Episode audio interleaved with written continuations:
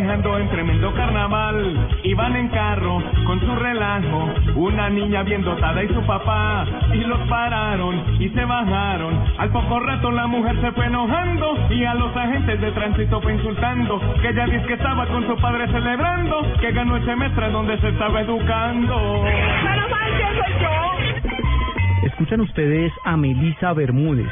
Ella es una joven de Medellín, técnica en mercadeo de la Institución de Educación para el Trabajo y Desarrollo Humano, CESDE, o por lo menos lo era porque estaba haciendo sus prácticas, pero a raíz de este bochornoso incidente que copó los medios en los últimos días, pues ella decidió finalizar el convenio que estaba haciendo de prácticas luego de recibir la atención mediática tras ofender y atacar a dos policías de tránsito en Medellín el pasado sábado. Este ataque quedó registrado en video y precisamente estamos abordando este tema en el radar para analizar cuál es el fenómeno que está tomando a la sociedad colombiana de personas que protagonizan este tipo de escándalo. Tenemos en la línea a Fabián Sanabria, él es doctor en sociología de la Escuela de Altos Estudios en Ciencias Sociales de París, antropólogo y profesor de la Universidad Nacional. Doctor Sanabria, buenas tardes. Buenas tardes. Doctor Sanabria, quisiera preguntarle antes de comenzar, ¿por qué este tipo de casos denominados usted no sabe quién soy yo toma tanta relevancia, toma tanta acogida, tanta controversia en nuestra sociedad?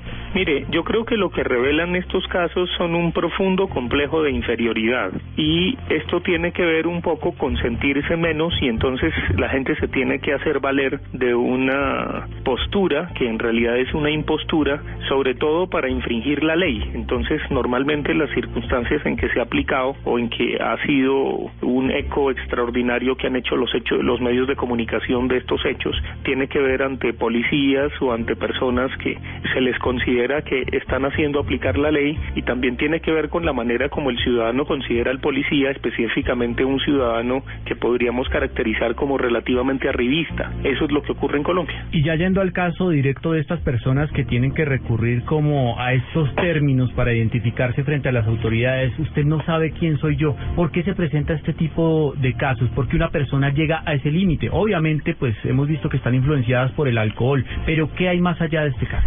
Hay una subvaloración del policía, hay una desconfianza en la justicia y en las instituciones y hay una manera indirecta de decir yo puedo hacer lo que se me da la gana y puedo pasar por encima de los demás y a mí nadie me toca. Soy intocable, la justicia es para los de Ruana. Es una manera también traqueta de aprehender el mundo con H intermedia. Es decir, es una manera de decir yo puedo pasar para las que sea por encima de todo el mundo y a mí no me tocan. La justicia es para los de Ruana. Eso demuestra también que no se cree en la justicia indirectamente. Y entonces, obviamente, como han sido sabios en buena medida, si se quiere, los agentes de policía que lo han grabado y lo han filmado, muchas veces teniendo que enfrentar a sus propios superiores, que los casos se han dado, pues yo creo que lo que revela es esa inferioridad de las personas que actúan así, inferioridad y un poco un complejo que tienen y que desgraciadamente pues a lo único que conduce es que si seguimos con esas vías de atajos y hacemos lo que se nos dé la gana y con nuestra familia para las que sea, pues evidentemente este país es inviable. Precisamente voy a eso, la sociedad se sorprende, se escandaliza, condena, pero estas personas que protagonizan este tipo de situaciones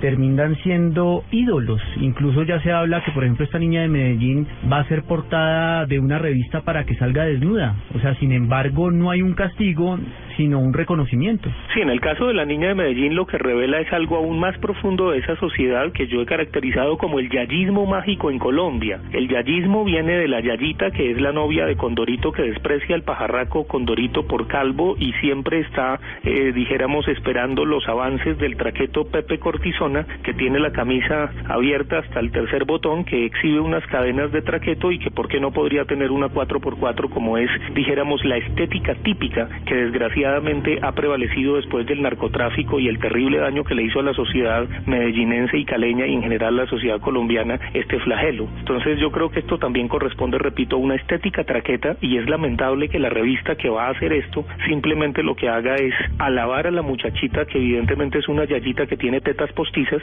y en un país como este pues simplemente vamos a seguir haciendo eco de la desgracia de sin tetas no hay paraíso. A esto se le suma una sociedad que está marcada por las redes sociales sociales, por Facebook, por Twitter, donde este tipo de casos pues cobra una repercusión casi explosiva. ¿Cómo contener eso y evitar que impacte precisamente a una sociedad joven que está ya prácticamente esclavizada por estas redes sociales. Es incontenible, no podemos detenerlo. Desafortunada o afortunadamente los mensajes se viralizan y este tipo de cosas hacen eco. El único llamado que se puede hacer es justamente avergonzar. Creo que Colombia es un país que tiene que cambiar culpa por vergüenza, lo vemos en el proceso de paz, estamos hartos del por mi culpa, por mi culpa, por mi gran culpa, eso no conduce a nada, no hay que culpabilizar, hay que avergonzar, hay que hacer que esta niña y sobre todo si sale en la revista sea una vergüenza pública, al igual que todos aquellos que dicen usted no sabe quién soy yo. En la medida en que avergoncemos, en que cambiemos eh, culpa por vergüenza y nos dé pena ajena y nos dé pena social este tipo de comportamientos, Colombia será un país viable, un país más civilizado. De lo contrario, seguimos siendo traquetos y tendremos ese lastre que quizá no nos abandone durante un buen tiempo. Es Fabián Sanabria, profesor de la Universidad Nacional y antropólogo. Gracias por estar con nosotros en el radar. Bueno, un abrazo.